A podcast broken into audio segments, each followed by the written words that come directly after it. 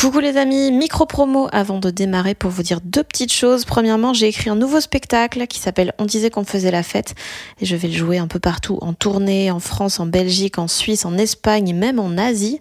Euh, toutes les dates sont sur fannyruet.com. Et puis deuxième nouvelle, mon roman Bien sûr que les poissons ont froid sort en format poche le 2 mai et il sera dispo le même jour en livre audio.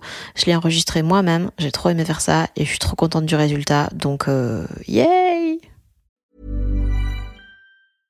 Hey, I'm Ryan Reynolds. At Mint Mobile, we like to do the opposite of what Big Wireless does. They charge you a lot, we charge you a little. So naturally, when they announced they'd be raising their prices due to inflation, we decided to deflate our prices due to not hating you. That's right. We're cutting the price of Mint Unlimited from $30 a month to just $15 a month. Give it a try at mintmobile.com slash switch. $45 upfront for three months plus taxes and fees. Promo for new customers for limited time. Unlimited more than 40 gigabytes per month. Slows. Full terms at mintmobile.com. Salut, je m'appelle Fanny Ruet et vous écoutez Les gens qui doutent.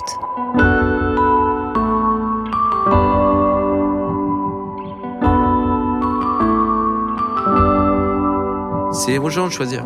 C'est eux qui décident. À toi de faire en sorte que tu aies le moindre regret possible, être en accord avec ses blagues, bien travailler, sortir de scène et dire ok j'ai tout donné, moi j'aime bien ce que j'ai raconté. Puis t'as des gens qui vont adorer, d'autres qui vont pas aimer. Qu'est-ce que tu veux faire? T'as rien à faire. Il fait 37 degrés au mois de novembre, il y a d'autres problèmes aussi, tu vois. Tu vois, il y a d'autres trucs, c'est pas grave. On sait que des blagues, hein. on est, que des, des blagues une soirée. hein. Faut vraiment se détendre le fion là-dessus.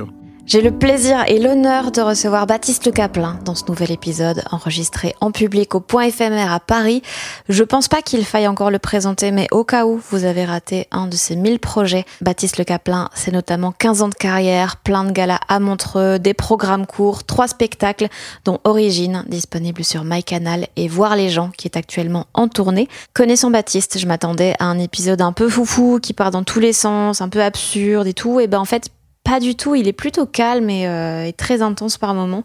On a parlé de plein de choses, parfois légères, de l'addiction de Baptiste au sport, parce que de base il voulait être prof d'anglais et jouer au basket sur le côté, de son traumatisme à la séparation du groupe Oasis, de comment écrire de l'absurde, de son nouveau spectacle Voir les gens qu'il a coécrit avec Flaubert du Floodcast. Et puis on aborde des sujets un peu plus durs, euh, par exemple le fait euh, qu'il raconte dans son nouveau show qu'il a trompé sa compagne et il me raconte les réactions parfois un peu compliquées euh, que ça a provoqué dans le public. Euh, de manière plus générale, euh, je lui demande comment transformer un moment sincèrement humiliant en un sketch drôle. On discute aussi de son enfance compliquée et de comment il a transformé ça en positif et de comment un humoriste peut monter sur scène, être de bonne humeur et donner de l'énergie même s'il est au fond du trou. C'est un épisode que j'aime vraiment énormément. J'espère qu'il vous plaira.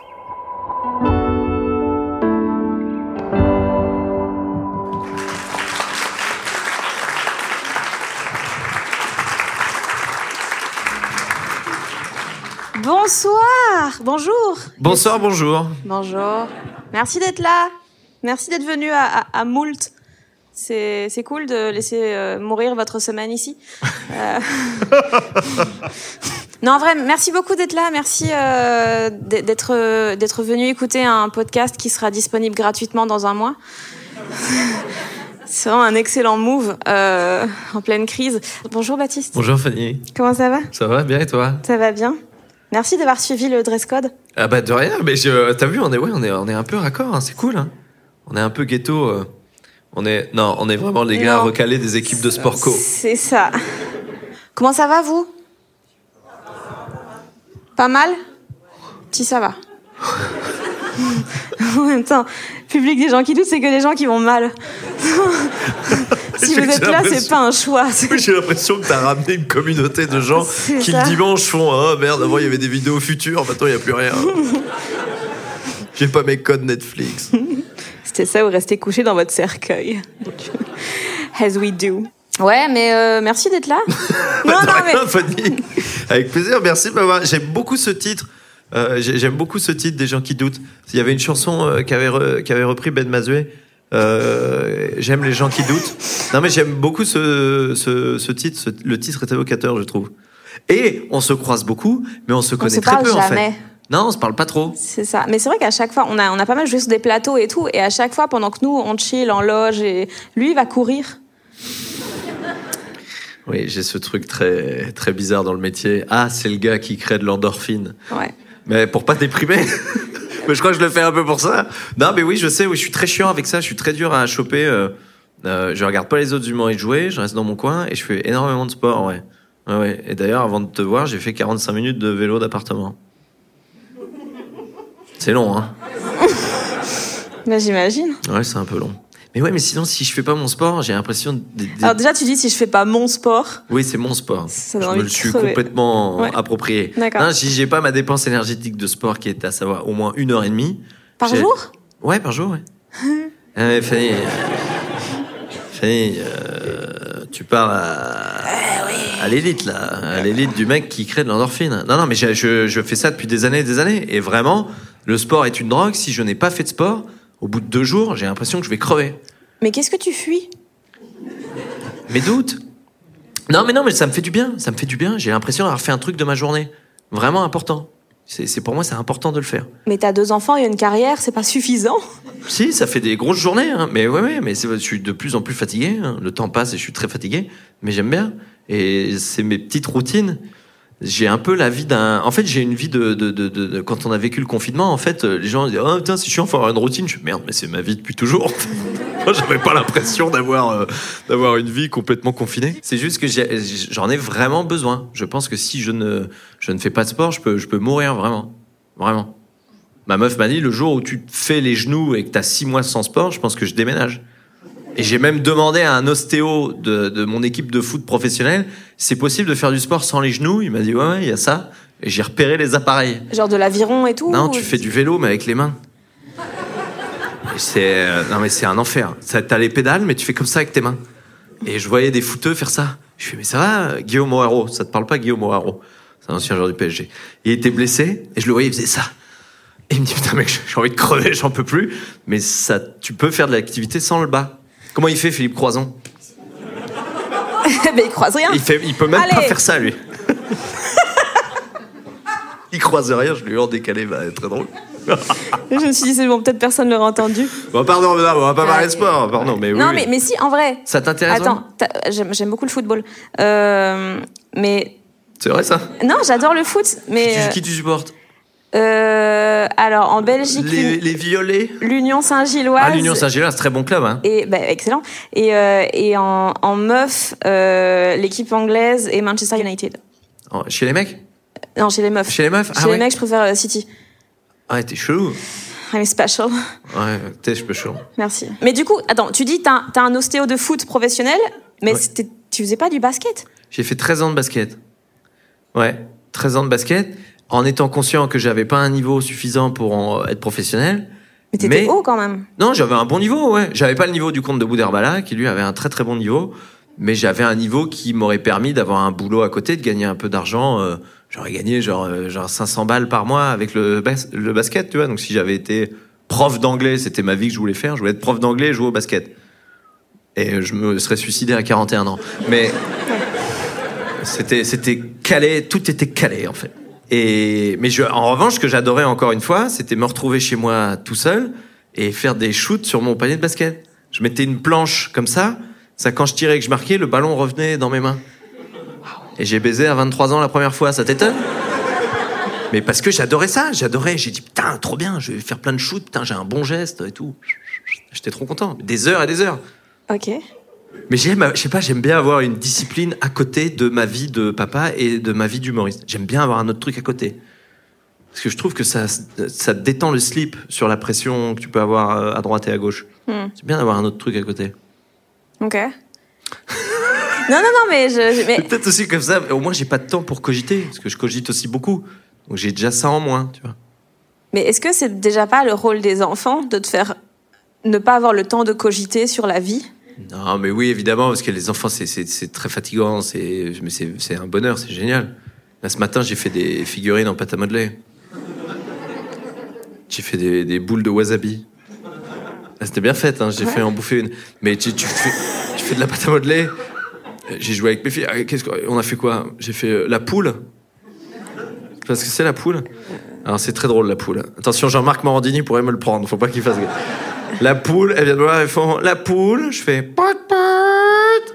Elle me dit j'ai volé quatre œufs. Et je leur fais des guillis. Et donc elles viennent me voir et elles me disent qu'elles ont envoyé de plus en plus d'œufs. Et il y a de plus en plus de guilis Et il y a de plus en plus de guilis. Et ça, Ça, ça s'arrête- prend 20 minutes. s'arrête quand? Ça, ça, quand, euh, quand euh, les guilis, c'est le- les guilis pour moi, c'est le meilleur, euh, c'est l'activité qui traduit le mieux une relation de couple. C'est-à-dire qu'au début, t'adores les guilis parce que t'adores les guilis, et à la fin, les guilis te cassent les couilles. Donc ça fait arrête, arrête, arrête, merde. Et vraiment, c'est ça. Et vraiment, à la fois, elles ont, elles ont mal, quoi. Tu vois, mais je leur dis, bah, pardon. Et puis, alors, pardon. Alors, je ne suis pas là pour protéger les prédateurs sexuels. Mais les filles disent, ouais, mes filles elles font, non, non, arrête. Ah, non, c'est des, c'est des noms qui veulent dire non. Ah, tu leur fais pas. Hein. Ah, tu refais pas les guilis non. Est-ce que tu dirais que le consentement en dessous de 10 ans. Ce sera le titre. Non mais le, le- non mais le nom, non mais les- le nom des enfants est trop mignon. Non mais t'essaies de faire marrer, de faire marrer les filles. Mais tu vois, je le faisais. alors, en plus, pendant le confinement, je faisais ce jeu-là dans un trampoline. Ce qui est un- Très un- violent. Ma belle-mère a, a vendu le trampoline. Elle a dit vraiment, tu vas tuer tes enfants.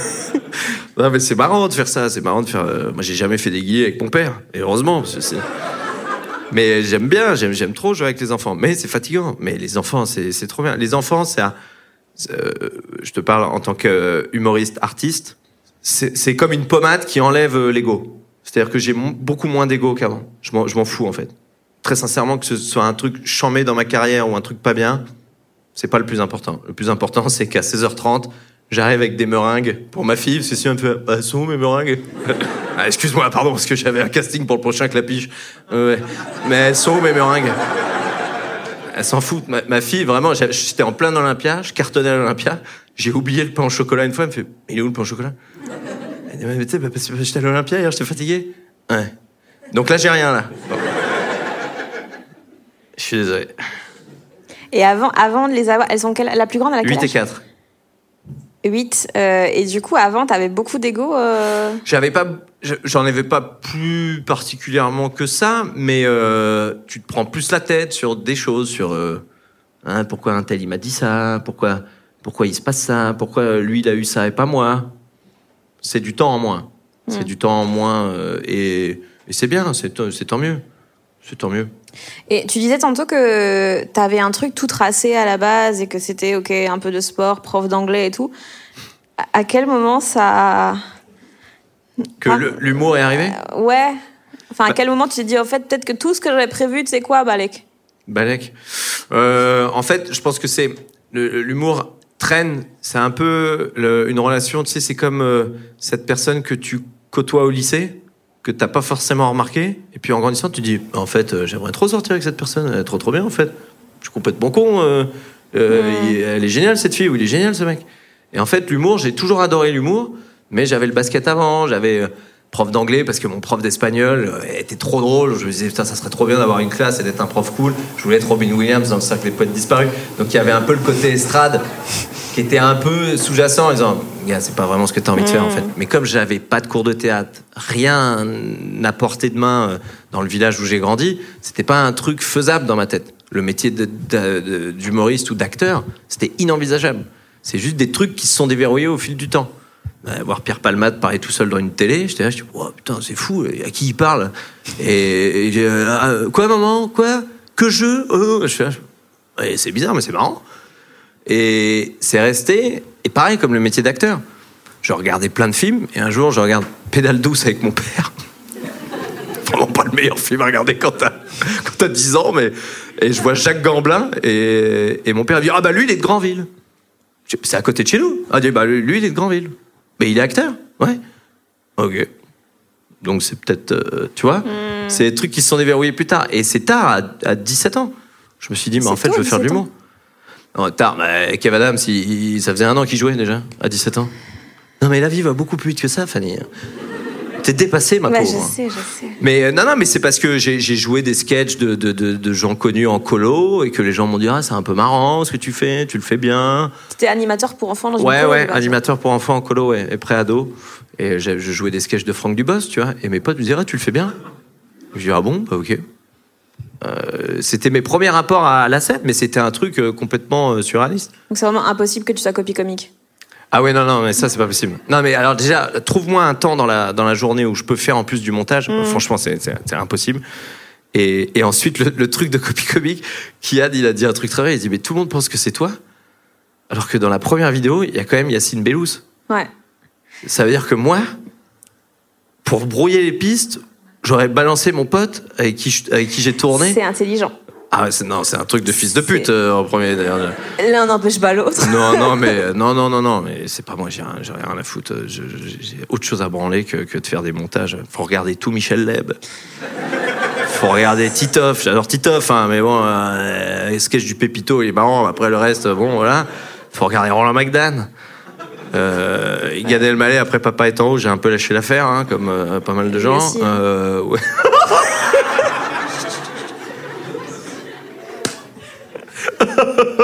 Tu te forces et ça se voit. Et ça fait mal. Ah non, non, non, c'est une très très bonne blague. Maintenant, je me force jamais à rigoler, euh, jamais de la vie. Tu veux que je fasse mon rire forcé? Vas-y. Tu rigoles sans le son. Tu... je vais pas balancer, mais Pierre Ninet, il rigole comme ça. Euh, Dans la vraie vie? Ouais, c'est très énervant. Fait. C'est très chiant. Ah, coup- Arrête, on travaille dur pour avoir un rire avec du son et qu'un mec te fasse. C'est chiant, non? Ouais, j'avoue. J'avoue. Mais peut-être Euh, qu'il rigole vraiment, hein, mais il rigole comme ça. T'as déjà fait rire Pierre Ninet? Euh, je pense pas. Non. Je suis désolée. Je pense pas. Non, non, non, non. Je pense pas. Il est fort, Pierre Ninet. Il est très très fort. Euh, il sera dans la prochaine saison de LOL qui ressort. Ouais. Ce Toi, qui c'est prouve un- qu'il est très très fort. Oui. Et toi. Ah, ah, c'était c'était ironique. Ah, j'ai senti l'ironie. non, mais non, mais je te dis ça, attends, je te dis ça, je vais, je vais finir par y aller, je le Ah, sens, voilà. je le sens gros comme une maison, parce que je vois toutes les notifications Instagram, Ah, prenez-le, prenez-le, et Amazon, ils vont m'appeler, ils vont me dire, bon, euh, ça serait con de pas y aller. Ça dépend, faut voir qui y a. En vrai, autant la première saison avait l'air horrible, autant la deuxième, ça La allait. deuxième je était cool, hein. Ouais, ouais, mais c'est très drôle. Mais attends, c'est, c'est, les autres- c'est un truc australien là-bas, t'as regardé la version australienne? Pas du tout. Mais ils se bourrent la gueule au whisky, mais ils sont, ils sont déchirés, les mecs. C'est-à-dire que t'aurais genre euh, Coé, Jean-Luc Reichmann, mais déchirés, genre. euh, euh, ça. mais, ça, mais les mecs. Mais, mais c'est pas le même jeu alors? c'est, non, c'est un autre jeu. Les Australiens, ils sont vraiment vénères. Ils sont bourrés au whisky. Mais c'est genre les recettes pompettes. C'est les recettes pompettes dans le qui ressort, ce qui est complètement fou. ouais. Non, non, mais ouais, non, les C'est Australiens. ont- Kiri Pompe. Moi j'adore la télé. C'est un truc australien. Non, mais je sais pas. Toi, t'aurais envie d'y aller? Moi je suis je suis très bon public euh, en, en- Ah, Moi, c'est impossible que je gagne. En si j'y vais, c'est impossible que je gagne. Je vais me faire surprendre par un- une, une drôlerie et je vais, je vais me faire niquer. Ouais, bah, bah pareil. Je, je sais pas ne pas rire. En plus, j'ai Mais un- c'est intriguant comme, comme truc. Mais je sais, on m'a décrit l'ambiance des copains, y ont été. Ils m'ont dit c'est quand même une ambiance bizarre, quoi. C'est tout le monde se, se regarde, genre. Ouais. Hmm. C'est genre, ouais, la maison de la suspicion. Ouais, voilà, c'est à couteau tiré, mais. Euh... hmm. C'est Toto, il va aux toilettes et il chie les cartouches. Hmm. Tu vois, c'est cette ambiance-là. Faut arriver avec des meilleurs blagues que ça. hein. Mais euh, Ça peut créer la surprise. c'est impossible de pas rigoler. Bon, bref, ça dépend avec qui tu es, mais il y a des castings très drôles. Hein. C'est là- ton casting idéal Là-bas? Ouais. Oh là là. Pff. Non, mais là, j'ai vu qu'il y avait François Damiens, par Ouais. exemple. François Damiens, euh, putain, j'aurais bien voulu y aller avec lui. hein. Ah, François Damiens, il me fascine. Mais il a ce côté, il a l'air tellement. euh, Il fait peur, je trouve. Il fait peur, mais euh, moi, c'est une de mes plus grandes fiertés dans ce métier. Je me souviens, j'allais voir Blanche Gardin à la Nouvelle Scène. Bravo Merci. Et euh, non, non, mais et je m'assois et je vois il est là. Et je fais ah euh, bonjour François, Baptiste enchanté. Il fait je te connais. T'as une bonne tête. Ouais merci. Il me dit je te connais, t'as une bonne tête. Je fais oh, bah c'est sympa ça. Et on s'est posé après. Il buvait des coups. Alors il m'a dit tu bois pas de bière? Tu bois jamais jamais. Tu fais Il a très fait- mal l'accent. il- je le fais très mal. Il, il- il a halluciné sur le fait que je boive jamais d'alcool, mais après on a passé une demi-heure à parler, c'était trop bien.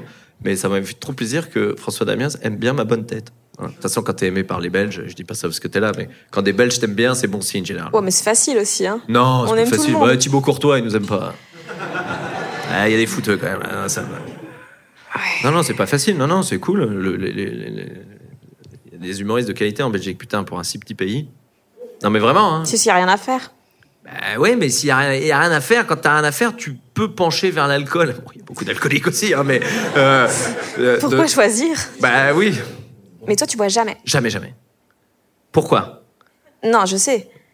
Pourquoi? Ah, t'as bossé? Mais évidemment que j'ai bossé. Oh là là, putain, mais t'as pas, regardé là, genre euh, la parenthèse inattendue avec Frédéric Lopez? Comment tu sais que je bois pas? Pourquoi je bois pas? Ben, c'est parce que ton daron, il buvait pas. On va parler de ça Oui, non, mais si, c'est ça. J'avais un papa alcoolique, ouais. J'avais un papa alcoolique et donc du coup j'ai arrêté de. Enfin, je lui ai dit, euh, euh, il a arrêté de boire quand j'avais 12 ans et je lui ai dit si tu ne, si t'arrêtes de boire, je boirai jamais. Et donc euh, j'ai jamais bu. Et les joies de ce métier font que quand même, poulpe, au sommet des recettes pompettes, il me dit bon, j'ai une proposition à te faire. J'ai dit d'un poulpe, tu vas quand même pas me proposer de faire la recette pompette. Il fait gars, si tu prends ta seule cuite de ta vie avec moi, je t'en remercierai jamais assez. T'es vraiment un enfoiré. C'est-à-dire que c'est une promesse, un pacte que j'ai passé avec mon papa. Et lui, il voulait briser ce pacte juste pour faire du buzz. Il m'a dit, mais mec, mais si tu bois, ça va être extraordinaire. Et il me l'a vendu vraiment. hein. Mais, des, mais j'aurais été dans un état. Mais j'aurais vomi pendant cinq ans et demi, je pense. Mais je n'ai jamais bu. Mais il a quand même voulu me faire boire, cet enfoiré. J'avoue, c'est fourbe. C'est un truc de, de fourbe, quand même. C'est fourbe, ouais. Mais ça sort en décembre. Euh. Euh, c'est quoi ton rapport au doute, vu que c'est le podcast de base euh, qui parle de ça Bah, il est permanent, hein. Il est permanent, le doute. Et là, euh, il traîne.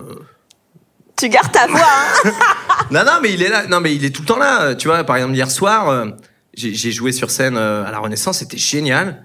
Mais je suis sorti en me disant, ah ouais, putain, de tel, euh, tel passage, tel passage, non, je pense pas. Donc, t'es jamais dans le côté savoureux du truc. T'as toujours un problème à régler ailleurs. Et c'est vrai que ce métier, il est très dur. C'est pour ça que moi, je peux pas me regarder en vidéo. Je peux pas me regarder en spectacle, en capta ou en ou les passages de Montreux ou quoi, parce que j'ai appris à regarder que les défauts. Je rega- quand je regardais, je me regardais en vidéo avec mon metteur en scène, on disait qu'est-ce qui va pas? Et je, je ne vois que ça. Et quand je sors de scène, je demande ça a été? Euh, Il me dit oui euh, ou non, et je fais et tout de suite j'enchaîne sur qu'est-ce qui a pas été? Je veux savoir ce qui va pas. Et il m'a dit ça, ça va pas, ça, ça va pas, ça va pas, ça va pas. Parce que oui, c'est super, c'est génial, t'as été très drôle, euh, t'es content, ça flatte ton ego, mais ça fait pas avancer le truc. Qu'est-ce qui a pas été? Ça, ça a pas été, ça, ça a pas été. Ok, bah le lendemain, il faut que je corrige ça, ça et ça. Mais du coup, tu trouves où le fun? Ben c'est bizarre, mais c'est bizarre, mais c'est dans les dans les petites corrections euh, quotidiennes. Quand tu sais que tu as amélioré ça ou ça, tu vois par exemple Flaubert, il m'a euh, j'ai écrit un nou- nouveau spectacle avec Flaubert et et, euh, euh, il y a une blague à un moment donné, il me dit change le prénom. Euh, je dis euh, parce que je raconte que j'ai pas toujours été un, un bon mari et je dis en même temps c'est plus facile d'être un bon père parce que tu peux pas tromper tes enfants.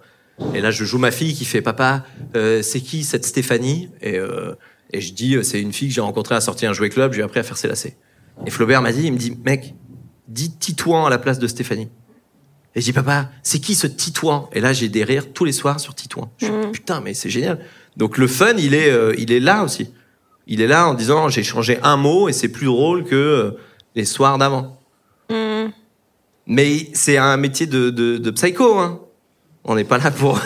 On n'est pas là pour rigoler. Bah non, en vrai, on n'est pas là pour rigoler. C'est pour ça que les humoristes qui ont le boulard, je comprends pas parce que tu peux pas te vanter de dire ah j'ai fait marrer 500 personnes, les gens ils se sont levés, c'était la folie. Mais on, on- on travaille comme des porcs pour faire croire aux gens que c'est pas travailler.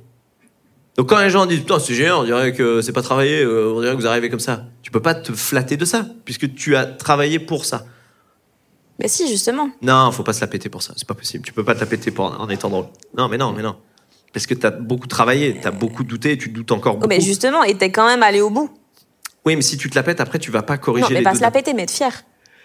Tu peux être fier, mais c'est ce que je disais. Alors après, c'est ça paraît, c'est un truc de sadomaso aussi, mais euh, j'ai reçu un message de quelqu'un il y a quelques jours qui m'a dit j'ai vu vos trois spectacles et à chaque fois j'ai passé des super soirées et tout.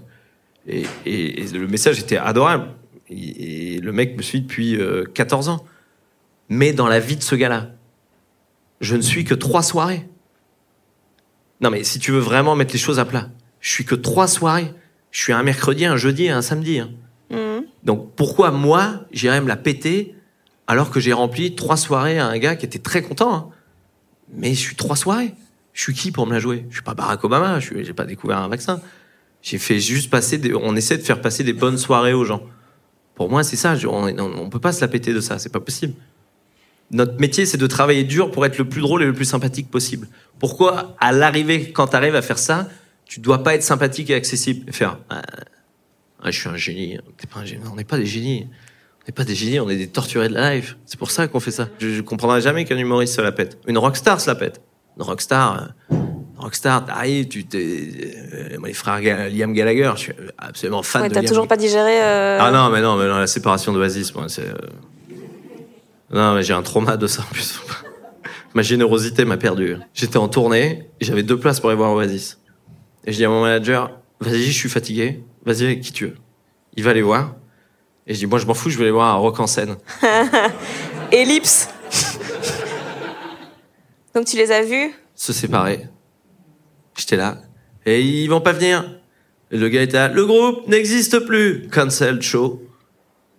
Je fais, bah, c'est-à-dire, c'est-à-dire, euh, il y a pas de, y a pas, j'étais avec un fan de, qui était bourré au dernier degré, il pleurait. Je dis, mais gars, tu pleures, mais toi, tu les as déjà vus. Moi, t'as fait la tournée, il avait tous les tatouages. Je les ai vus avec Neoware, je les ai vus là.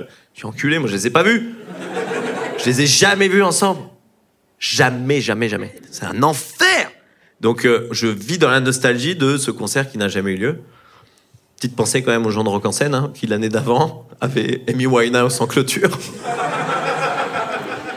Ils se bon, Amy Winehouse, c'est du passé. Allez, maintenant, on Oasis, c'est top. ah mon dieu. Ah le karma. Deux années de suite. Et donc, euh, non, j'ai jamais vu Oasis. Mais Liam Gallagher, il arrive sur scène. Ouah, T'as envie qu'il se la joue un peu. C'est, mais, c'est, mais lui, il peut, quoi. T'as, t'as tout le monde qui chante ses chansons, enfin les chansons de son frère. mais, mais il a une attitude, c'est, c'est une rockstar. Les rockstars peuvent. C'est- ça fait partie du folklore. Un humoriste, il peut pas se la péter. C'est marrant que tu fasses une distinction à ce point. euh, Ouais. Ouais, pour moi, c'est euh, pour ça que je fantasme à mort les, les chanteurs. Parce que je suis, ah, mon Dieu, ça va être incroyable. T'aurais aimé faire ça?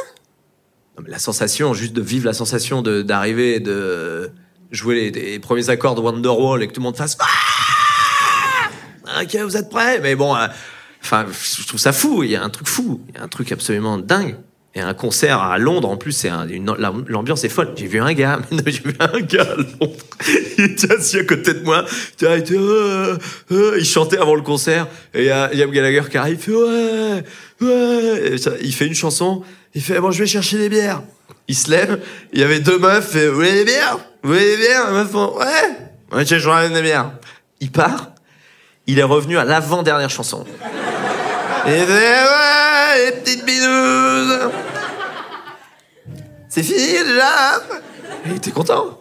Mais qui fait Un spectateur lambda sur Billet Réduc, il vient et dit Oui, alors écoutez, je suis parti au début du spectacle pour aller me chercher un, breuvage. C'était mal organisé, c'était scandaleux. Lui, il était hyper content, il a chanté, il a dû, il a dû chasamer les dernières chansons, il était trop content. Mais j'ai vu ça, j'ai fait Mais mec, t'as vu le gars, il a pas vu les chansons. Il était rincé au dernier degré. Et il a kiffé, il a payé. Il a dû droguer les meufs d'ailleurs, très certainement. Je pense que c'est plus ça. Je pense qu'il a eu la bière très vite. Il dit merde, j'ai oublié la substance. euh. Ah merde. Je suis fasciné par, par, ouais, par euh, les frères Gallagher, j'adore. Je suis trop fan des frères Gallagher. T'as vu le doc sur Oasis? Non. Et pareil, sur le côté écriture, sur comment créer un chef-d'œuvre. À un moment donné, ils, font un- ils sont en studio. Et euh, à pause déj, on, va, on a commandé chinois, ils vont manger chinois. Noël, il fait non, non, c'est bon, je- c'est bon, euh, j'ai pas faim. Ils reviennent du déj, ils font c'est bon, j'ai écrit euh, Champagne Supernova. Fais voir. Et il joue la chanson, il fait ah bah ok. Oh, une pause déj. Pas mal, Jean-Jean, hein, quand même. hein. Comment comment t'écris euh, Comment t'écris Comment t'écris de l'absurde? J'avais posé la même question à Yacine Bellous. Oh là là. Il a pas répondu. Ah bah non, il peut pas. Mais ouais, mais comment C'est c'est méga compliqué comme question parce que c'est que des enchaînements qui se font dans le cerveau et, et là du coup je te demande d'oraliser comment ça se passe. Mais genre comment tu peux arriver à euh, je sais plus qui c'est, c'est Sylvie Vartan ou quoi qui fume une clope et qui vient du futur et qui je sais pas quoi. Ah, Fanny Ardant Enfin, j'ai dit quoi? Sylvie Vartan. Mais t'as vu le spectacle? Mais évidemment que j'ai vu le Tu l'as spectacle. vu où? Euh, Il y a une semaine. Ah bon? Mais oui. Ah ouais. Ah putain, t'as vraiment bien bossé. Mais C'est extraordinaire ce que tu fais. Écoute. Euh, comment j'écris ça? Euh, Celui-ci est le plus écrit parce que je l'ai écrit avec un monsieur génial qui s'appelle Florent Bernard, qui euh, on a écrit pitch ensemble. Et à la fin de pitch, il m'a fait un truc très mignon. Il m'a dit, bah on s'entend bien. Je fais bah ouais. Ce serait dommage de de, De pas là. sucer. ouais. Et donc je dis bah ouais ouais c'est cool. Il dit bah j'aimerais bien écrire des blagues avec toi sur le spectacle. Je bah vas-y. Et moi j'avais déjà écrit 40 minutes, j'avais joué un bout de derrière à derrière un micro d'ailleurs. Et, et il m'a dit euh, je peux on peut structurer le spectacle? Je oh, l'architecte appelez Valérie Damido, on a un décorateur de vannes. Alors il me dit non mais il me dit regarde euh, comment il s'appelle euh, John John Mulaney? Mulaney, ouais. John Mulaney. Ah tu savais que j'avais dit ça? Bah oui. Putain, mais c'est génial. Et il me dit, regarde le spectacle de John Mulaney. Et je fais, euh, ouais, et puis je sens que c'est un auteur. Je sens que euh, Flaubert, ouais, c'est un auteur. euh. Enfin, bon, ça, j'ai mis mail, j'ai ce qui se branle. Parce qu'il écrit au SNL, il est fan du gars. Donc je dis, oui, c'est drôle, mais je sens trop le- la patte, euh, je suis un auteur. Il me dit, mais regarde comment c'est structuré. Et en quoi c'est un problème? Mais non, parce que je, moi j'aime bien quand ça performe ou j'aime bien le. Je, je vois qu'il écrit bien, mais je trouve qu'il incarne pas bien. Ah oui, oui, je trouve qu'il y a un truc. Nell Brennan incarne moins bien, mais Nell Brennan, euh, Three Mics, Ouais. c'était incroyable. Je oh là là, putain, ça. C'est ça- dispo sur Netflix, c'est incroyable. Three Mics de Nell Brennan qui a coécrit le Dave Chappelle Show et qui écrit pour Dave Chappelle notamment. C'est c'est c'est- là, le, le truc incroyable. Je- mais John Mulaney, je te vois, ouais, bon. Et j'ai regardé la structure du spectacle. Qui m'a dit au début, on fait des blagues, on fait encore un peu de blagues, on fait de l'absurde, et après on raconte ton truc que tu as envie de raconter à la fin. Et, et en fait, je dis, mais, mec, moi je fais pas ça. Moi d'habitude, je prends une blague qui me Et fait puis rire. elle dure 12 minutes. Voilà, et je les tire avec euh, de l'absurde. Mais ça, pour tirer de l'absurde, c'est pas compliqué. hein. Il faut jouer. Hein. Faut jouer. Faut, faut jouer sur scène, faire des impros, Et voir jusqu'où ça va et se planter. École euh, Eddie Izzard. Mm. Eddie Izzard faisait ça. Il faisait des impros sur scène. Euh, Antoine Decaune, il m'a raconté, il l'a vu jouer dans des clubs à Londres. Et il montait sur scène, il disait Bon, vous voulez que je parle de quoi? Euh, Des loups Ok, des loups. J'ai été élevé par des loups. Puis après, il enchaînait un peu, il savait pas où il allait. Mais de fil en aiguille, il créait des trucs. Et moi, j'étais fasciné par ça, c'était ma façon d'écrire. Flaubert, lui, il a changé ça. Mais de temps en temps, le chasser le naturel, il revient au galop. Il y a des trucs qui me font marrer, parce que je me dis, ah là, ça pourrait partir en, couille. Quand je fais parler Fanny Ardant, Flaubert, je lui ai fait dans son salon, il m'a dit, bah ouais, c'est rigolo, c'est rigolo, tu peux essayer de le faire. Mais il y a des trucs, c'est impossible de trouver euh, à l'écrit. Mais l'absurde, c'est un truc en toi, euh, c'est un, c'est comment dire, c'est, c'est un peu moi dans la salle qui me dit, ah, j'aimerais bien, si j'étais dans la salle, j'aimerais bien devoir faire ça. C'est très euh, méta branlette. hein. Mais des fois, je me dis, ah, j'aimerais bien, euh, ah ouais, là, ça pourrait être marrant. Tu vois, le truc, euh, le- par exemple, le, dans le premier spectacle, je faisais un, un lanceur de marteau. Et quand je jetais le marteau, je finissais le sketch. Et, je me, et à un moment donné, je me suis dit, mais j'ai eu l'image de sa cartoon. Je dis, mais attends, si j'étais dans un cartoon et que je jette le marteau, là, je casse un mur. Donc j'ai cassé le mur et derrière, j'ai fait apparaître un personnage de mon spectacle. C'est, en faisant. Tu peux pas prévoir de l'absurde. Tu peux pas euh, dire euh, euh, à ce moment-là, il va se passer ça, ça, ça. Tu peux pas scénariser ça. Et puis c'est aussi de trouver sur l'instant avec le public. Le public, quand il y a un temps comme ça, sur scène, ça c'est pas bon ça. Mm. Donc faut vite trouver un truc qui fait que Il y a un peu un réflexe de survie, de, Bien il sûr. faut que je dise un truc. euh, un réflexe de survie qu'il faut transformer en truc fun. Comment rendre le truc fun? Tu trouves et puis tu le trouves sur scène au fur et à mesure. le, le truc dont. Donc toi, tu savais que le truc dont tu voulais parler, c'était la fin du spectacle?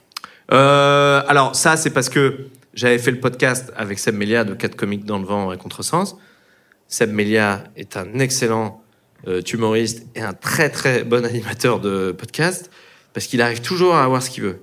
Et il me dit, parle-moi d'un truc qui t'est arrivé vraiment où t'as eu la honte. Je dis, non mais gars, si je parle de ça, euh, c'est horrible. Il me dit, c'est quoi? Je dis, bah, j'avais trompé ma meuf. Et elle m'a dit, ma meuf, quand elle l'a su, d'appeler la nana devant elle et de rompre avec elle. Il me dit, mec, c'est extraordinaire, faut que tu racontes ça. Je fais, non, j'ai jamais de la vie, je raconte ça. Et ça a duré une heure et quart au téléphone. hein. Et ça lui dit, mais vas-y. Une heure et quart. Il dit, mais vas-y, raconte. Je dis, bah, parce que je vais contextualiser le truc. Je lui dis, il y a eu ça, il y a eu ça, il y a eu ça. Il me dit, mais mec, tu vas le raconter sur scène, ça. Et bah, on est au République, il y a 500 personnes. Et bah, on fait ce qu'on fait là, hein. Euh, tu racontes un truc horrible, et puis bah, quand il y avait des blancs, je, je ra- je rajoutais des trucs qui m'étaient arrivés, les gens trouvaient ça marrant. Et c'est tous les messages que j'ai reçus derrière des humoristes du métier, euh, Panayotis, Thomas Wiesel, Farid, Jason Broker, Skian, euh, qui On dit, mec, faut que ce soit dans ton spectacle, ça. J'ai dit, bon, bah, on va, on va tenter. Donc j'ai retravaillé le truc. Je l'ai pas dit à ma meuf. Et j'ai joué aux Kings. Et mon manager m'a dit, ce serait peut-être bien quand même, Bat, que que qu'elle le voit avant que tu joues quand même. Et je fais ouais ouais ouais ouais, ouais t'as raison, je pense que ça serait pas mal. Et donc elle est venue aux Kings. Je dis viens on se un week-end à Bruxelles, mais t'es trop sympa, mais t'es trop mignon qu'on fasse des week-ends comme ça. Ouais ouais ouais. Alors euh, avant faut que tu vois un truc. Et donc mon manager il a, et je dis tu peux tu peux gérer. euh. Il m'a dit ouais t'inquiète t'inquiète. Et donc il l'assoit en salle. Il dit bon euh, pour ce spectacle, je te préviens juste, il parle un peu de toi euh, dans le spectacle. Hein. Mais genre combien de temps 20 minutes. Allez bon spectacle. Et il a dit comme ça. Elle a fait quoi Et en fait, je voulais, je voulais pas la préparer avant. Je voulais pas lui dire, je parle de cet épisode-là. Je voulais pas qu'elle cogite. Je voulais qu'elle le reçoive comme les spectateurs le reçoivent, en sachant que elle est pas dans la même position qu'eux. Mais je voulais qu'elle ait le ressenti de la salle au moment où ça arrive. Elle a vu que dans la salle, c'était bienveillant. Parce qu'il y a eu des, des, des, des retours chouettes dans, dans, dans, dans les critiques, dans la presse. Tu vois, il y a des journalistes qui, des journalistes euh, femmes notamment, qui ont dit ah, c'est, on a vu le message que c'était un message entre guillemets un peu d'amour que vous disiez à votre compagne et tout. Et je lui ai dit ça, un petit oui, enfin bon, euh, quand même un peu la teon. Bah oui, mais c'est de vivre avec un comique, faut rigoler de nos travers. Bah. Toi, ça t'a choqué Mais j'étais assez euh, euh, surprise. En fait, c'était la première fois, j'ai l'impression, dans le stand-up, en tout cas en français, que je voyais euh, une sorte de... Parce que tu vois, en stand-up, c'est toujours genre la posture du loser et tout, mais on rigole de ce qu'on a fait euh, en mode oh putain, je suis con, hein. Et toi, c'était pas ça. C'était genre j'ai merdé, sans euh, sans chercher à se défiler de ça, tu vois. C'était faire des blagues sur comment ça s'est passé après, mais en aucun cas tu minimises le fait que t'as merdé. Ah bah non, c'est bah non, c'est important. Ben oui, mais j'avais jamais vu ça en stand-up en français. Bah, calme-toi, il y en a peut-être pas en France, mais euh, Ben voilà. c'est vrai je suis le premier. Et ouais. Putain, je suis Christophe Colomb. là. Non, mais c'était. Alors, ça, c'est. euh, pour le coup, Flaubert m'a vachement aiguillé là-dessus. Il m'a dit il faut que tu dises que c'est pas bien. Il faut bien. Il m'a bien fait placer les mots à plein d'endroits que moi je voulais dire, mais je voulais tellement le raconter de comment ça s'était passé, parce que c'était un vrai trauma. hein, c'était horrible. hein, c'était vraiment. euh, un fiasco total, hein, ce que j'ai vécu. Mais bon, je l'ai je l'ai cherché. Mais bon, c'était euh, bien humiliant. C'était parce que ça s'est vraiment passé comme ça. Ça c'est vraiment. Et le pire, c'est que l'endroit où j'ai été, euh, parce que ma, ma meuf m'a dit, je veux bien te parler, euh, parce qu'elle a su que je l'avais trompé, donc elle m'a dit, on se voit, on en parle. Mon manager organise le rendez-vous. Et il me dit, le rendez-vous, c'est euh, parce que non, parce qu'elle voulait plus me parler, donc c'était lui qui faisait le, lien, tu vois. Et il me dit, bon, c'est bon, je vous ai organisé un, rendez-vous, c'est à l'entrepôt dans le 14e. Je dis, mais t'es complètement con, quoi. Il me dit, pourquoi? Je dis, mais c'est là-bas que j'ai démarré mes premiers plateaux. Donc j'arrive à l'entrepôt, les serveurs font Ah Là la vedette Je suis incognito, les gars. Donc c'est les serveurs qui étaient Mais mec, t'es au Bataclan, c'est génial, c'est complet, putain, mais je le savais, je le savais. T'es un bon, t'es un bon, toi. Colanta, c'était bon, c'était pas terrible, mais t'as bien bossé depuis et tout. Et donc j'ai Ouais, ouais, je viens, il y a quelqu'un qui m'attend. Ah oui, il y a une dame, elle fait un peu la gueule. Ouais, ouais. Donc euh, dans, l'ambiance était catastrophique. Donc j'ai voulu euh, retranscrire ça, mais le, le, le, le, le- le- j'ai oublié ce que je voulais dire. Euh, je suis copie comique, je l'ai dit ça? Ouais. Ok. Mais le, le, le contexte était, était horrible, donc j'avais envie de, de le retranscrire tel quel. Mais la posture de base, on était d'accord avec Flaubert, c'est de dire c'est pas bien. Mais j'ai eu des réactions horribles. Putain, il y a eu des, des, des... ça suscite des trucs pas cool. Hein. Ah ben oui. Parce que, alors, bon, je fais quand même 20 minutes sur le fait que j'ai été infidèle et que je me fais gauler et que je me fais humilier. Donc, j'ai joué ce spectacle. Je joue la deuxième du spectacle. Il y a un jeune couple qui va me voir. Ah, bravo, hein, une petite, petite meuf toute mignonne, un, mec des lunettes, futur expert comptable de province, tout gentil comme ça. Et trop mignon. Ah, on vous suit depuis vos débuts, c'est génial. Euh, Merci, c'est gentil. Ah non, c'est cool. Et puis votre spectacle, ben, il y a des moments dans ce spectacle qui résonnent euh, en nos vies, hein? Yes. Euh, yes. Et le mec il baisse la tête. On fait une photo et en faisant la photo, le mec il me fait, ouais, je suis désolé. Je fais, bah c'est pas grave. Et alors, le pire, le pire que j'ai eu, le pire, que j'ai eu, c'est pas ça. hein. Le pire que j'ai eu, c'est je suis à Bordeaux. Je suis au premier rang, salle féminin, il y a 1000 personnes, c'est euh, une des meilleures salles de, France, le féminin. Et donc, euh, je joue à Bordeaux et je démarre ce sketch. Et je dis, euh, voilà, j'ai eu une maîtresse. Et à ce moment-là, au premier rang, il y a un mec, il se lève, et il y a, je vois une main féminine faire le retenir, et il fait, et il fait comme ça.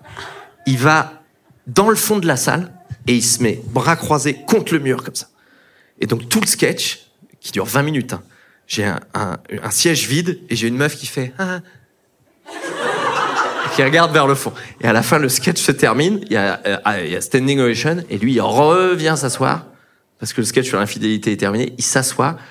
Et la meuf pose la main sur sa cuisse. Et il fait, et il lui pousse la main comme ça. Tout le sketch, je dis, oh, merde. J'ai pas eu la. Et comment tu réagis, toi, à ça? Bah, je joue, hein, je suis un acteur, hein, mais je fais genre, oh, je vois pas ce qui se passe. Oui, mais, mais humainement, après, qu'est-ce que Bah tu... après, dis oui, c'est après j'y pense, je me dis euh, comme bah, pareil Flaubert, il me dit putain, euh, je trouve qu'on n'a pas beaucoup de standing ovation. Je dis oui, mais il y a beaucoup de couples dont l'infidélité est un sujet, qui n'ont pas envie de ça touche une personne sur deux. T'as pas l'autre qui va faire ah ah tous des enculés. Chérie, rassieds-toi, rassieds-toi. Et donc oui, c'est, j'ai dit oui, j'ai- j'ai- on y a pensé après, on dit oui merde, c'est peut-être pas la, meilleure, euh, c'est pas la fin qui a envie de dire euh, c'est coolos quoi. Mais bon, c'est pas grave. Je suis très fier de cette fin. Ce que j'adore dans cette fin, euh, le plaisir que j'ai, c'est les silences que j'ai quand je je raconte les. Il y a des moments, de- il y a des silences qui sont. euh, vrai que t'as pas l'habitude, toi. non, si. non, si, si, je peux avoir des silences. Mais dans le storytelling, j'étais fasciné des gens qui arrivent à faire du storytelling, à raconter une histoire euh, drôle. Seb Melia, euh, j'ai- c'est pas pour le, le citer ou le flatter, mais Seb, il, j'adore sa façon de raconter des sketchs où il raconte des anecdotes ou des trucs et je trouvais qu'il racontait trop bien. Et mon sketch culte en storytelling, c'est Jim Jeffries. Tu as regardé Jim J'ai Jeffries vu il y a longtemps deux spectacles. Jim Jeffries, il raconte un jour qu'il a été, c'est pour moi le meilleur sketch du monde. Dès que je suis en soirée, je, je le monte ce sketch. C'est un humoriste Je australien. le joue. Non, non. Bah non, il le fait trop bien. Il le fait trop bien. Mais tu sais, c'est vraiment le sketch. Je l'ai regardé. J'étais, oh, non, c'est pas vrai. Mais je l'ai regardé dix fois de suite. Je suis, oh, mais c'est incroyable, c'est incroyable. En fait, il raconte un truc fou. Il dit, je vais vous raconter une histoire. Il dit, il y a environ deux ans, euh, on m'a contacté pour jouer dans une soirée privée pour une énorme star américaine. On m'a fait signer un contrat pour ne pas dire qui c'était et combien j'avais été payé. Comme ça fait plusieurs mois que je raconte l'histoire et qu'il m'est rien arrivé, je vais vous dire qui c'est. donc, le truc est génial. Il dit, ouais, c'est Maria Carré. Et donc, elle raconte ça. Tu fais, what? Et en fait, il y a l'assistante de Maria Carré qui l'a appelé, qui a dit, euh, Maria Carré vous adore. Elle voudrait que vous veniez jouer pour l'anniversaire de son mari. Et donc, il dit, euh, bah, non, jamais de la vie, euh, je fais ça. Pourquoi? Bah, il dit parce que euh, je vais pas jouer comme ça. Donc on lui dit, euh, on lui donne un prix, il dit non. On lui donne un autre prix, il dit non. Et puis après, il dit, il dit bon, on sait tous comment ça va se terminer euh, cette anecdote. Donc on lui dit 60 000 dollars pour jouer 12 minutes. Donc il dit bon bah j'y vais. Et sauf que le le, chapeau. le, le- c'est au chapeau. C'est un très grand chapeau. il raconte qu'il arrive dans la maison de Maria Carré et que c'est une surprise. Donc déjà, il est avec son manager et la, la, la manager de Maria Carré, elle ouvre la porte de la maison et fait Lequel euh, d'entre vous est Jim Jeffries? Et dit ah, euh, ça va bien se passer. Donc euh, voilà, il rentre, il est obligé d'enlever ses chaussures, il fait le tour dans le jardin, faut pas qu'on le voit. Il arrive dans la cuisine, il attend, il dit mais attends, mais je vais jouer, mais il y a qui euh, Il sait pas. Il y a Eddie Murphy qui arrive dans la cuisine. Il dit putain, il y a Eddie Murphy. Eddie Murphy, il fait Ah, mais toi, je te connais, je t'adore, euh, c'est vachement bien ce que tu fais. Il fait Qu'est-ce que tu fais là? Il dit Bah, je vais faire un spectacle de stand-up pour les invités. Il fait Il y a aucune chance que ça fasse rigoler. Allez, ciao Et il s'en va. Et il arrive à la soirée, et il joue, mais c'est. Mais, mais quand je te dis que c'est un enchaînement de fiasco et d'humiliation, c'est-à-dire que tu vis le sketch, tu fais Non, mais attends, mais mec, mais c'est pas possible.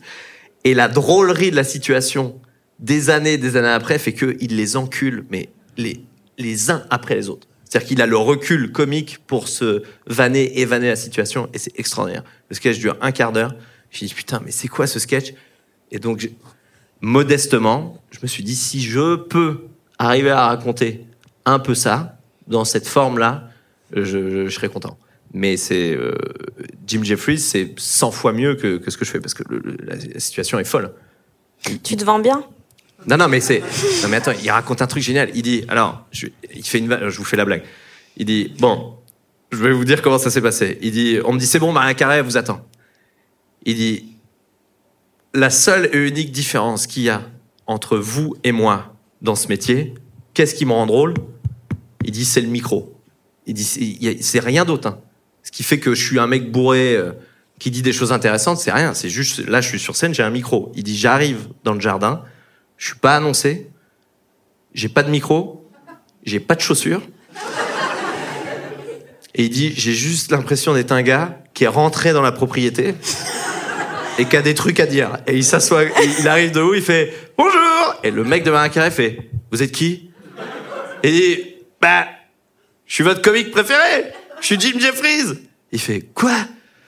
Et Marin Carré fait, mais tu te souviens pas On l'avait vu une fois un sketch sur l'ordinateur et t'avais bien aimé. Il fait, mais non, je m'en souviens pas.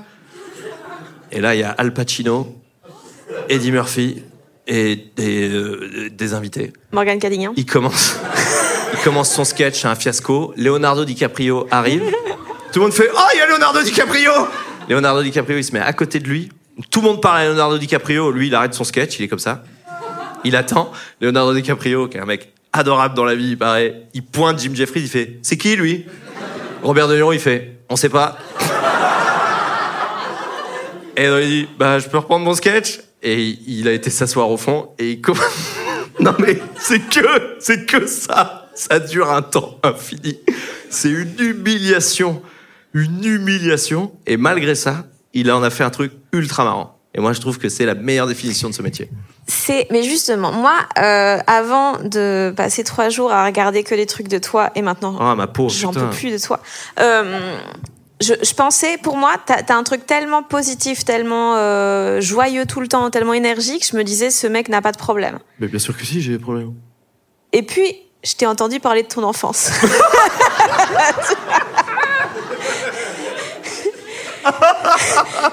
Et là, je me suis dit, mais d'où il est encore en vie? Ah mon dieu, ah ouais, c'est dur, ouais. Et, euh, et en fait, pour moi, t'es euh, la personne qui, dans euh, les, gens de euh, l'entourage lointain du stand-up, Belgique, France, tout ça, a le plus transformé quelque chose euh, de pas cool en énergie positive. Tu vois, là où il y a plein de gens qui font ça, qui transforment des trucs pas ouf en trucs marrants, mais il y a toujours le truc derrière de, tu vois, genre Kian, tu vois, genre, voilà, ok, on va parler de l'enterrement de mon père, ça, moi je fais plein de blagues de dépression, et tu vois, on fait des blagues, mais sur un truc quand même tragique. Toi, tu le caches toujours et tout est 100% transformé, j'ai l'impression. Ouais, mais parce que euh, au- au-delà du fait que j'ai vécu des, traumas d'enfance comme plein de gens, hein, j'ai quand même un, cocon bienveillant. Mes parents ont axé leur vie uniquement sur ma sœur et moi. Donc même quand mon père était alcoolique et suicidaire, qui disait je vais me pendre et qu'il partait, et que moi j'allais guetter, ça c'est des trucs que j'ai vécu. Hein. Euh, tu te caches et tu vois ton père devant la corde et t'attends et tu te dis bon bah euh, bon bah si si je jette pour se pendre, bah faut que je lui attrape les jambes en fait. Donc, j'a- donc, j'attendais. non mais attends, mais alors ça c'est un truc. Je sais pas si je vais le raconter un jour parce que c'est mon père, ça c'est un truc qui est, qui est pas cool à raconter. Mais je me souviens à l'école parce qu'il y avait beaucoup de suicides dans la région où j'ai grandi et il y avait des potes qui disaient ouais apparemment quand tu te pends au moment où tu meurs t'éjacules. Et moi je fais quoi quoi quoi euh, Répète ce que t'as dit là. Il dit bah apparemment quand tu te pends et que tu meurs t'as une, une éjaculation de sperme. Et moi je dis ah merde putain donc faut si je vais choper les pieds de mon père faut vraiment pas qu'il m'éjacule dans la bouche parce que euh, ça va être compliqué. Donc Oh, je, putain, non mais je te jure, t'imagines, t'as 12 ans, tu penses à ça, tu fais ah merde, parce que moi mon père il et donc je posais des questions au gars en disant mais c'est vrai ça? Ah ouais ouais apparemment c'est vrai parce que mon père il est pompier, il m'a dit qu'il avait déjà constaté ça chez quelqu'un qui s'était pendu dans une ferme pas loin. Ok, ok ok. Non mais c'est pour savoir. C'est ton père il veut se pendre Baptiste Non non non non non mais euh, euh, quand même on prend des notes. Donc j'avais ça en tête. Donc euh, oui, quand t'as vécu ça, mais au-delà de ça, qui était un truc pas cool, c'est je, je peux pas en vouloir. J'ai pas un truc négatif envers mes parents parce que mon père a vécu une, il a une vie horrible. Mon père, mon père, il est devenu alcoolique parce que mon père, je, je veux pas lui en vouloir d'être alcoolique. Et mon père, sa mère, c'est son père, il battait sa mère. Euh, mon père, il avait, il faisait un truc horrible en campagne. C'est que je me souviens, ma meuf, une fois, elle lui dit, euh, mais euh, il raconte sa vie et la vie est vraiment horrible. Comparé aux parents de ma meuf, c'est euh, c'est l'enfer. Et, et, et ma meuf, elle était là, mais, mais vous avez eu une vie horrible, Jackie Il fait, bah ouais, c'était pas facile, ouais. Elle dit, mais vous avez jamais eu euh, un animal de compagnie ou quoi? Moi, je fais, mais t'es con, pourquoi tu me demandes ça? Et mon père il dit, si, si, j'ai eu une chatte. Je, je savais pas que t'avais une chatte. Bah, si, j'avais une chatte.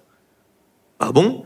Bah, elle s'appelait comment? Euh, Elle avait pas de nom, euh, euh, la chatte. Je dis, bah, c'est, tout est glauque là-dedans. Tu m'as jamais dit que t'avais une chatte.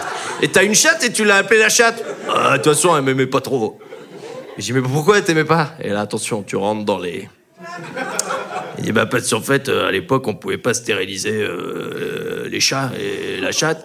Donc, quand elle avait des chatons, mon père, il nous disait, Jackie, toi et ta mère, vous allez prendre les chatons et vous les tuer. D'accord Donc, il prenait les chatons de sa chatte, qui faisait miaou, ce qui doit vouloir dire non Et il les mettait dans un sac et il les jetait contre le mur. Il faisait ça avec sa mère. C'est fun, hein, comme dimanche. Et sa mère disait, tu un jour, Jackie, je vais me flinguer. hein. ouais, maman. Donc, donc, sa mère s'est pendue. Son père a marché sur une mine. Même pas le bol, hein. Les mines ont quand même été désamarrées. Il a perdu une jambe. Du coup, on a dit à mon père, t'arrêtes l'école, tu travailles et tu nourris ton père infirme qui tapait ta mère et ton frère et tes sœurs. Donc, je pense que quand mon père, il s'est assis à table et on lui a dit, te bois un petit coup? Ouais, c'est pas le refus, ouais. je peux pas, je peux pas, je peux pas lui en vouloir foncièrement d'avoir commencé l'alcool, en fait. Et puis après, mes parents ont eu deux enfants, ils ont perdu deux enfants à la naissance, des enfants trisomiques, à cause de mon père, parce qu'il y avait eu de l'inceste dans sa famille. Donc mon père, on lui dit, t'es alcoolique, tu fais que des enfants trisomiques, tu vas arrêter de boire? Non, non, je vais continuer un peu. et, et, euh, et moi, je suis né euh, normal. Donc mes parents étaient à fond, euh, ils étaient trop contents de m'avoir. Moi j'étais, j'étais, euh, c'était, ah ben il est normal, ouais ouais. Donc euh, mes parents m'ont. Pas grave s'il crie beaucoup, du coup. Bah, c'est pas grave. Ils m'ont, ils m'ont surprotégé, ils m'ont adoré, et ils m'ont couvé. Mais euh, mon père a gardé ses névroses, donc euh, Mais c'était pas un truc genre une énorme pression pour toi? Non. Pourquoi? Bah parce que si, si tes parents ils t'ont voulu si fort, il y a un truc de tu peux pas faire de la merde, tu vois? Oui, non, mais alors c'est pour ça que mes parents ont toujours été. Mais tu vois, pareil, comme quand je, je leur ai pas dit que je, je faisais des spectacles comiques, eux ils m'ont dit t'arrêtes tes études, euh, mais faut que tu trouves un travail. Donc j'ai travaillé en tant qu'animateur et j'avais mon, mon travail à côté. Et je leur ai dit après, je leur ai dit bon, le mercredi, une fois par semaine, je joue un spectacle. M'ont dit mais comment ça tu fais un spectacle? Je dis bah j'ai écrit un spectacle avec des blagues. Et ils sont venus me voir euh, au Bouron là, euh, avec Bérangère Krief à la caisse, et qui faisait ma régie. Et euh, bon, ils étaient dans un état euh, de, de, c'est horrible, enfin, de voir tes, tes, tes, tes parents, tu vois, ton fils jouer et tout. Et c'était ma mère, elle a baissé la tête tout le long, elle mettait des coups à mon père.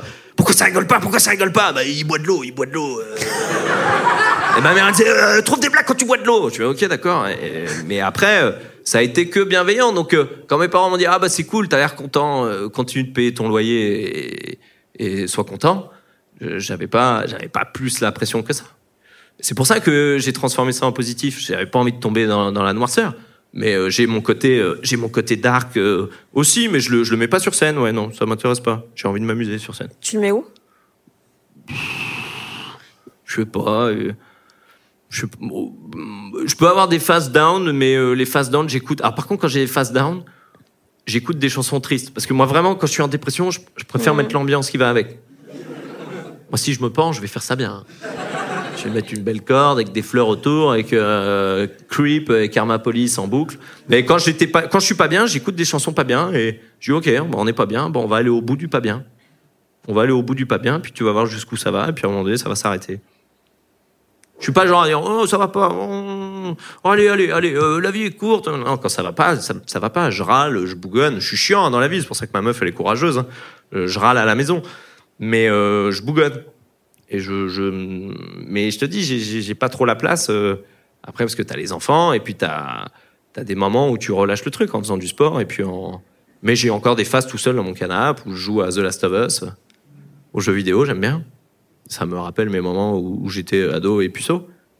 Sauf que là, je suis adulte et euh, un peu torturé et triste. Je joue aux jeux vidéo, ça va mieux. Et puis après, euh, la vie continue. Et quand t'es en bad, comment tu fais pour jouer un truc où t'as besoin d'autant d'énergie et de présence sur scène? Et justement, c'est ça. J'ai jamais eu de problème à jouer, même en étant très très très très down. hein. Même en étant extrêmement down. Quand ma, euh, parce qu'on s'est séparé deux fois avec ma nana, la première fois à cause de mon infidélité et la deuxième fois, euh, elle m'a, elle m'a largué. Elle m'a dit en fait, euh, je crois que je t'aime plus. Euh, T'es sûr? Euh, Ouais. Elle est partie euh, quasi un an. Donc l'Olympia, quand je fais ma capta de l'Olympia, je suis au fond du trou, quoi. Mais je suis vraiment au fond, fond, La fond, capta d'origine d'origine, je suis au fond du trou. Mais au fond du trou, mais euh, je suis vraiment en loge. euh, je suis euh, éteint, quoi. Mais euh, mais il y a le truc qui, qui fait que tu dois y aller. Et t'y vas et, et ça fait du bien. Tu penses à rien d'autre. Et puis c'est à force de lire des, des interviews. J'ai lu des trucs. Roland Giraud, c'est le mec qui dit dans les bronzés fonds du ski, je ne vous mets pas mon poing dans la gueule, tu vois, avec Thierry Lhermitte là. J'ai pas trop Bon, vu alors, ça. c'est un acteur qui jouait tous les soirs sur scène dans une pièce de théâtre et il apprend sa fille a disparu et il retrouve le corps de sa fille dans un puits qui a été assassiné par son beau-frère, je crois, Euh, Dans la réalité, ça dans la réalité. Et il continuait de jouer le soir. Tu fais, mec, waouh, c'est un délire quand même. Franck Dubosc, avant de jouer, son papa était très malade et son équipe avait dit on, on le dit pas à Franck que son père est mort. Et il va monter sur scène et il voit un régisseur qui, qui détourne la tête comme ça. Il fait qu'est-ce qu'il y a? Il dit bah ton, ton papa est ton papa est décédé. Et il a joué quand même. Il a joué tout le spectacle, tout le spectacle. Il l'a joué super bien. Il y a un moment où il imitait son père. Il a dit la voix elle est un peu partie, mais il a joué. Donc tu lis ça, tu fais putain. Euh, te dis pas que je serais capable de le faire euh, ou quoi, mais je pense qu'il y a un truc irrationnel dans la comédie qui fait que quand on est sur scène, on a euh, ce truc dans l'air qui circule qui fait que on y va. On y va et on joue et, et tu penses à rien d'autre et ça te fait du bien aussi. Et je trouve ça réconfortant de se dire que quelque part, la vie continue malgré tous les problèmes que tu peux avoir. Moi, j'avais ma meuf en loge hein, à l'Olympia. Euh, tout le monde venait voir mon manager en disant mais ils sont ils sont revenus ensemble ou quoi? Il dit bah non non. Et ma meuf était là, j'avais envie de j'avais envie de l'embrasser et tout. Et puis euh, bah non, elle était là. Euh, Dieu non, mais je sais pas si on se remettra ensemble ou pas, tu vois. Et malgré ça, tu fais l'Olympia. Et euh, bah t'as tout le monde dans la salle qui est là, ils ont payé leur place, ça fait deux ans ils ont réservé. Et puis t'as envie de niquer l'Olympia, t'as envie de tout cartonner. J'avais mon père avec son badge qui était trop fier. Je vais pas niquer la, la soirée, c'est pas grave. C'était des moments pas agréables, mais je les ai traversés. Et malgré ça, et c'est possible. Je c'est possible.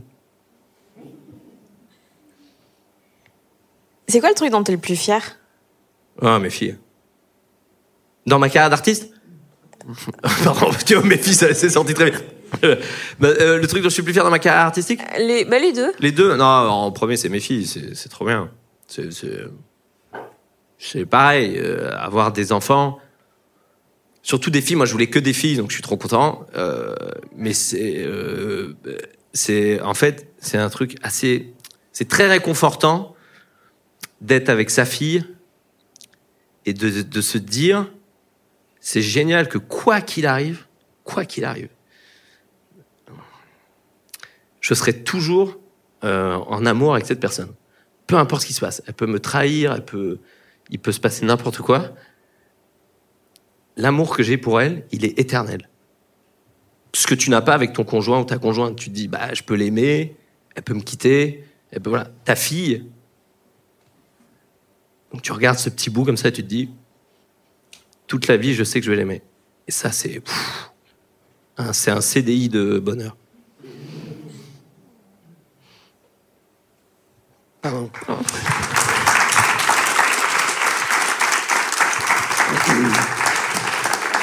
non, non, non, non, non, non, non, non, non, non. Ah putain, mets-moi Coldplay.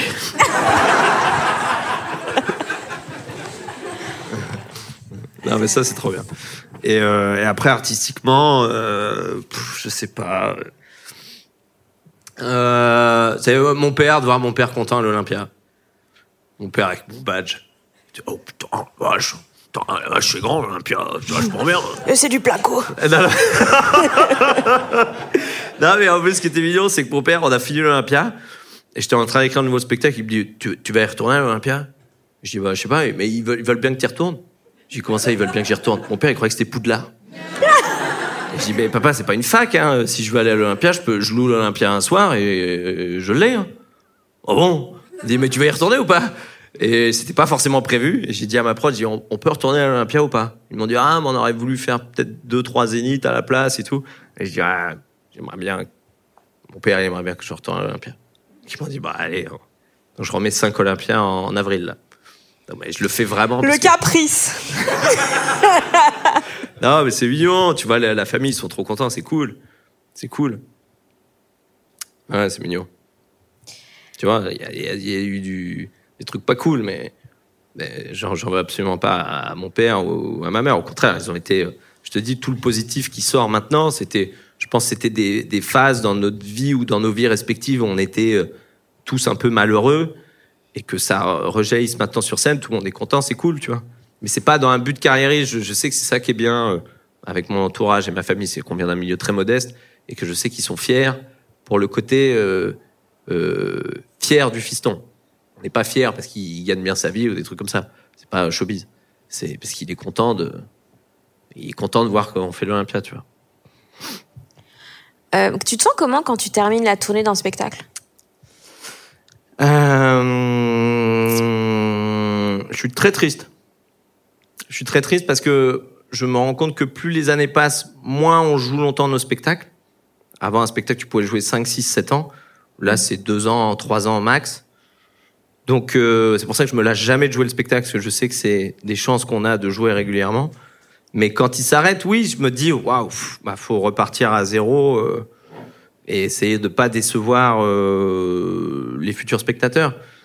Mais là, euh, si Flaubert veut bien continuer à écrire avec moi, je, je, je sais que je vais être content de me retrouver avec lui le matin parce que j'ai adoré les séances d'écriture qu'on a faites. Ça a duré, euh, on l'a écrit en un mois et demi le spectacle. Euh, ça a été très vite, ouais. Parce que bah, c'est une machine de guerre et qu'on s'est trop bien entendu.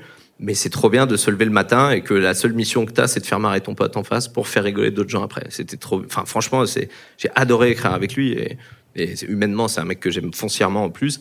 Et moi, j'ai besoin d'aimer les gens euh, humainement, euh, fon- foncièrement pour faire ce métier. Euh, euh, rapport aux déceptions que j'ai pu avoir avant, on va pas citer de nom, mais je sais que je vais être triste, mais content de me relancer dans un autre truc. Mais il n'y a pas euh, avant, il y a, il y a pas une seule- avant il y avait pas un jour où, où en jouant le premier spectacle je pensais pas au deuxième, et il y a pas un jour où au deuxième je pensais pas au troisième. Là moins avec les enfants, mais là ça y est, ça revient, je commence à renoter des trucs pour après. Et j'ai j'ai lu que à la fin de, je pense que c'était du deuxième, t'avais fait un truc un peu mignon, genre aller euh, jouer dans la première salle où tu Ouais. as joué et tout, et à la fin il y a un mec, euh, genre t'avais fait un truc un peu émouvant, puis à la fin il y a un mec qui t'a juste demandé genre ah et c'est quand le prochain? Ouais. Et que ça t'avait cassé les couilles. Ouais, ça m'avait cassé les couilles parce que, mais en fait, il a raison. Parce que moi, je m'étais juste mis dans un truc un peu égo trip de ah, j'ai j'ai rejoué euh, la dernière de mon spectacle dans la salle où j'avais joué la première. Mais genre, en fait, ils disaient oui, bon, bah oui. Ouais, en fait c'est ce Euh, que tu disais tantôt, de toi t'es dans leur vie une soirée, mais t'es dans la tienne tout le temps. Ouais. Ouais, très bien. Bah, mais aussi, la façon de consommer le, les spectacles a changé aussi. C'est pour ça que je pense que je suis, je suis excité à l'idée de, de faire d'autres spectacles. Mais j'ai moins de pression parce que je vois que les, les gens qui sont là, tu vois, euh, ils ont, il y a tellement d'outils à disposition pour consommer des spectacles d'humour.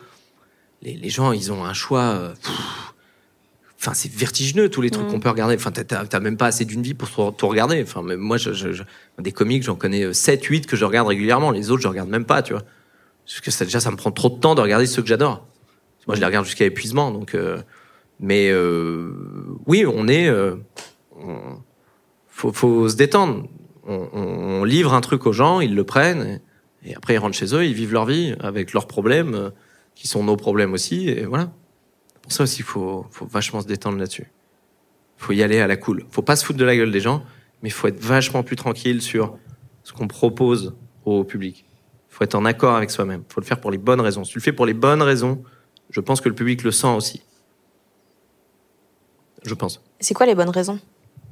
Si t'as vraiment envie de, si envie de raconter des choses et d'en faire un spectacle et de, de, de, de, si, si t'as l'envie profonde de trouver de la drôlerie dans ce que tu vas raconter ou dans tes tortures et que tu le fais pour, pour faire du bien aux gens et pas que toi, euh, les gens vont le sentir. Si c'est que un ego trip de, ah, je parle de ça et, et moi, ça me fait du bien et peut-être que ça fera du bien aux gens. Je pense que tu peux en mettre de côté. Mais euh, encore une fois, c'est pas forcément vrai parce que moi, tu vois, le deuxième spectacle, je parlais vachement de la timidité. Je me disais putain, mais ça va. Je parle quand même de trucs très perso et tout. Et en fait, ça parlait à plein de gens parce que tes travers résonnent dans chacun. euh, Enfin, chez, chacun à différents moments de leur vie. Mais les bonnes raisons, je pense que c'est la vraie envie de raconter des choses et d'essayer de d'en faire rire de façon euh, noire ou pas, tu vois. Il faut que le rire soit moteur de tout ce que tu fais. Ou que la noirceur se transforme en truc positif. Il faut qu'il y ait un truc bienveillant derrière. Si tu fais des spectacles pour gagner ta vie, ou faire te faire repérer pour faire lol qui ressort, ou, ou juste parce que tu supportes pas qu'un tel ait vendu plus de billets, donc tu commences à faire, à jouer des coudes et tout, là t'es, là, t'es une chiasse. Là t'as, t'as perdu, t'as perdu les gens. Je pense que là tu vas pour les mauvaises raisons. Et c'est ce que je disais en interview avant. Faut penser au soir où ça va pas, justement. Si t'as pas la vraie passion, et que tu vas jouer en banlieue d'Angers, devant 400 personnes, mi-novembre, dans une salle de 800, on dit, bah, c'est à moitié de salle, hein. Ah ouais? Bah, vas-y, c'est à toi. Si là, tu le fais pas pour les bonnes raisons, bah, je peux te dire que t'as intérêt à te foutre un bon suppôt dans le fion parce que va falloir aller chercher, hein. Alors que si tu vas et que t'es content d'y aller, tu te dis, putain, j'ai envie de... Ils sont J'y j'y 400 crois, j'y crois en cette blague. Non, mais c'est pas ils sont 400 parce que ça casse les couilles. Des fois, t'as des salles moins remplies. Tu dis putain, c'est Ouais, chiant. mais euh, si tu tu dis, remets en perspective, 400, c'est déjà énorme en vrai. Oui, oui, bien sûr. Non, mais c'est pas le nombre qui fait que. Mais si, quand tu racontes des trucs, moi, je, je, je, je je sais, là, il y a, y a un passage qui marche moins bien à Paris qu'en tournée, mais je suis content de le jouer. Et le soir, c'est devenu un défi. C'est ce soir-là, putain, ça va. J'adore jouer ce passage. Je vais vous montrer, j'aime bien. Et je m'en fous. hein, je vais aller chercher un par un. Le passage, j'aurais pu l'enlever, mais je me bats chaque soir parce que j'y crois. Et si t'as pas la passion de ce truc-là, si tu fais juste ça pour être dans le prochain euh, euh, clapiche ou être repéré pour faire je sais pas quoi, bah, tu le jettes le sketch tu, tu, tu dis bon, euh, tant pis. Comment tu trouves le juste milieu entre évoluer au fil des spectacles et, enfin, tu vois, garder ce que les gens aiment chez toi, mais tout en ne stagnant pas? Oh putain, ça c'est très dur. C'est une très bonne question. C'est un gros débat que j'ai eu avec mon régisseur euh, Alex, qui me suit depuis des années. Il me dit, je trouve que t'es plus mou au début. Et je dis oui, mais je le fais exprès. D'être dans un, je, suis je rentre sans musique, sans rien. C'est une volonté parce que j'ai plus envie de faire Ah d'aller chercher euh, à fond. Même si je le fais après, j'aime bien. Et c'est une proposition de Flaubert qui m'avait dit ça en écrivant le spectacle. Il m'a dit viens, on démarre le spectacle et rappelle aux gens que t'es drôle. Je fais, Ouais, je t'emmerde, espèce de petit con. Il me dit non, non, mais il me dit fais, fais des blagues, fais des blagues. Il, me dit mais des vraies blagues, des blagues qui peuvent toucher tout le monde. Parce qu'il faut penser aussi à la nana euh, qui dit ah mais moi je l'adore, viens on va le voir, j'ai pris deux places. Oh, oh, oh. Mais il y en a toujours une des deux qui s'en fout. Euh, bien sûr, hein, toujours un des deux t'as ramené. Mm. Donc faut penser à celui-là aussi ou à celle-là. Donc faut euh, donc ça paraît dans l'évolution de ce que je voulais raconter. Comment je ren- comment je rentre au début et comment je sors à la fin. Ça c'était le, le truc du 3, du troisième spectacle. Et je suis d'un point de vue personnel, on est avec Flaubert, on est content de ça. Après, il faut voir sur ce sur quoi je vais aller derrière. Mais je pense aussi qu'il y, a- des gens qui m'ont dit ah moi je préférais quand tu partais plus en couille ou ou les gens préfèrent euh, ah ça je préfère ça vous êtes plus posé. euh, euh, chacun il trouve il trouve son truc donc en fait je pense que le plus important c'est d'être en accord déjà avec ce que tu voulais raconter de de de de- de- d'être content de tes blagues. Faut être content de ses blagues déjà. Déjà ça c'est une bonne victoire. Après le- les gens décident. hein. C'est les gens qui décident. hein. Pour ça que moi, j'ai pas. euh, on me dit ah, ah, Paul Mirabel, il a fait euh, 18 millions de vues. euh, euh, vous êtes pas jaloux? Oh, Non. Et C'est génial pour lui, trop bien. Et euh, Paul, il, bossait- il a bossé de ouf, Paul Mirabel. Paul Mirabel. quand moi j'allais faire un plateau, il en faisait cinq dans la même soirée. Ouais, salut, bon bah je te laisse, j'y vais. Avec sa tête de serial killer dans Avec sa tête là. mais il bossait comme un porc, Paul. Ouais. Et c'était trop bien. Et évidemment que le résultat, il est là parce qu'il bossait comme euh, c'est le mec qui a le plus bossé dans les plateaux ces dernières années. Et, euh, et bah non, il a travaillé, il a son mérite et le public a choisi d'aller le voir et c'est génial. C'est pour ça que l'humour, faut pas trop se prendre la tête. Le public choisit et c'est pas parce qu'ils vont voir tel comique qu'ils iront pas voir l'un ou l'autre. Et c'est pareil comme dans la guéguerre des comédie clubs, c'est pas parce que euh, tel comédie club euh, a ouvert là que les gens vont plus aller là. Les gens choisissent, c'est aux gens de choisir. C'est pour ça qu'il y a un truc très détendez-vous les gars. C'est eux qui décident. À, toi de faire en sorte que tu aies le moins de regrets possible. Donc, être en accord avec ses blagues, bien travailler, sortir de scène et dire ok, j'ai tout donné, pour que eux après disent bah euh, c'était bien, mais euh, c'était bien. Ok, bah, pas grave. Pourquoi c'est que bien? Est-ce que ça peut être mieux? Moi, j'aime bien ce que j'ai raconté. Bah ok. Et puis t'as des gens qui vont adorer, d'autres qui vont pas aimer. Qu'est-ce que tu veux faire? T'as rien à faire. Il fait 37 degrés au mois de novembre. Il y a d'autres problèmes aussi, tu vois. Tu vois, il y a d'autres trucs. C'est pas grave.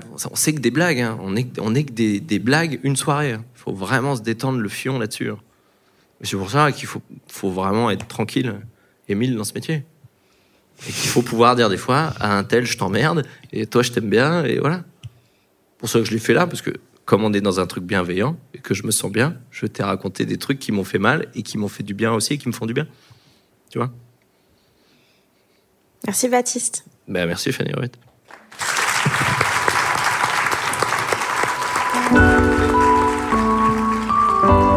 J'espère que l'épisode vous a plu. Tous les liens pour suivre Baptiste, regarder ses sketchs ou aller le voir sur scène sont dans la description. Il sera notamment à l'Olympia de Paris du 11 au 15 avril et en tournée un peu partout en France et en Belgique. Prochain Jean qui doute dans deux semaines. D'ici là, vous pouvez vous abonner, mettre des commentaires, des étoiles, tout ça, tout ça, et me suivre moi sur les réseaux at Fanny Ruet pour être tenu au courant de la suite. Cet épisode a été enregistré en public au point éphémère par Charles de Cilia avec l'aide de Gauthier du point F. Le mix et le générique sont quant à eux signés Maxime Moitieu. Merci évidemment à tous les gens présents dans la salle ainsi qu'à Julie et toute l'équipe du point éphémère pour ce très beau moment. Des bisous Planning for your next trip? Elevate your travel style with Quince. Quince has all the jet setting essentials you'll want for your next getaway, like European linen, premium luggage options, buttery soft Italian leather bags, and so much more.